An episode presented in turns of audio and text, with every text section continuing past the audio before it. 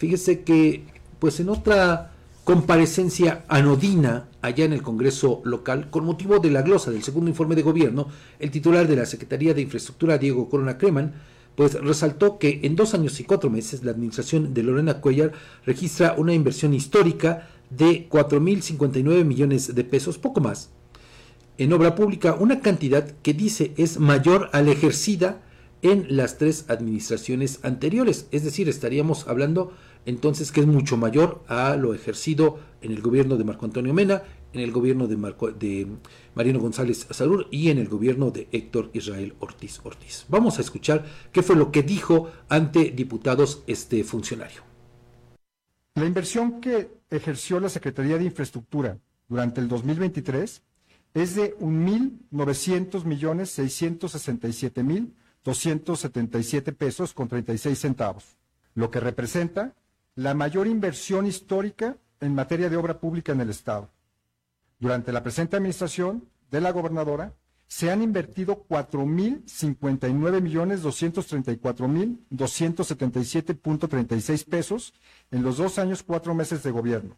Esto solamente a través de la Secretaría de Infraestructura. En el ejercicio 2023 que se está informando ante este honorable Congreso, logramos ejecutar un total de 343 obras de infraestructura, beneficiando así a 1.342.977 tlaxcaltecas. Comparado con administraciones anteriores, el gasto ejercido del 2005 al 2010 fue de 3.107 millones durante todo el sexenio.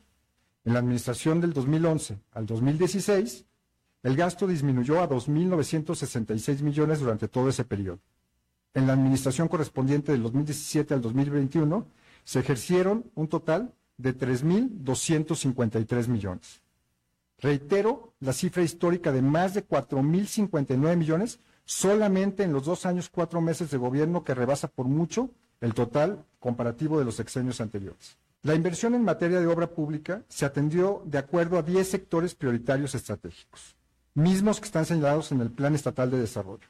Uno, infraestructura para la seguridad pública, procuración e impartición de justicia y reinserción social. Dos, mejoramiento de la infraestructura de salud y asistencia social. Tres, fortalecimiento de la cultura, recreación y deporte. Cuatro, infraestructura de alcantarillado sanitario y tratamiento de aguas residuales.